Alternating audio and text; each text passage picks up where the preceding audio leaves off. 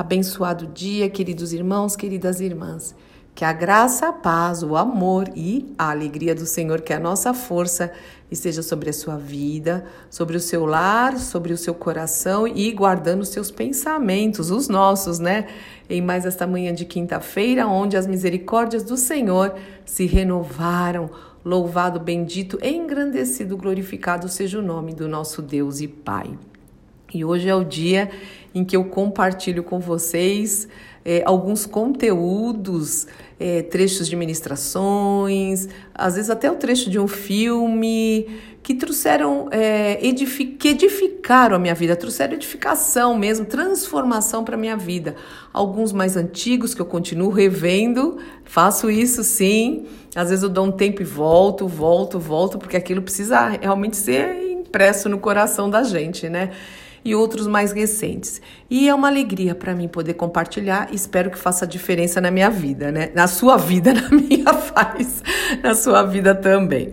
E hoje eu vou trazer um conteúdo que tem como título Colocando a Vida em Ordem. É uma ministração de 12 minutos aqui, 11 minutos, do Subirá, do Luciano Subirá. E é verdade como nós precisamos colocar todas as áreas da nossa vida em ordem para que a gente possa fluir, para que a gente possa ter mais leveza, né? E realmente correr com perseverança a carreira que o Senhor propôs para nós. Quantas vezes nós ouvimos, né, a expressão, eu e as expressões, né, meus irmãos? É, Ai, minha vida tá uma bagunça, minha vida tá uma bagunça. Então é tempo de colocar em ordem, sempre é tempo.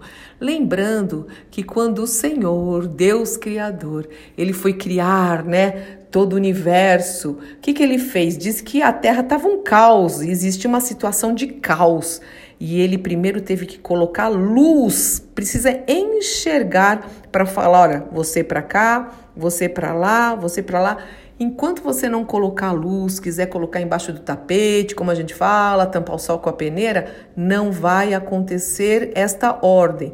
Mas eu não vou ficar eu pregando aqui, né? Hoje é dia de nós ouvirmos alguém que Haroldo e eu consideramos sério. Então, eu ponho é, pregadores aqui do Brasil, nossos irmãos, às vezes é, estrangeiros, não importa, mas são servos de Deus que têm edificado nossas vidas e que a gente concorda realmente com aquilo que eles falam. Por isso que eu gosto de colocar para falar, olha, tem muita gente falando a mesma coisa, gente bíblica, servos e servas do Senhor que são bíblicos, e é isso que importa para nós em nome de Jesus.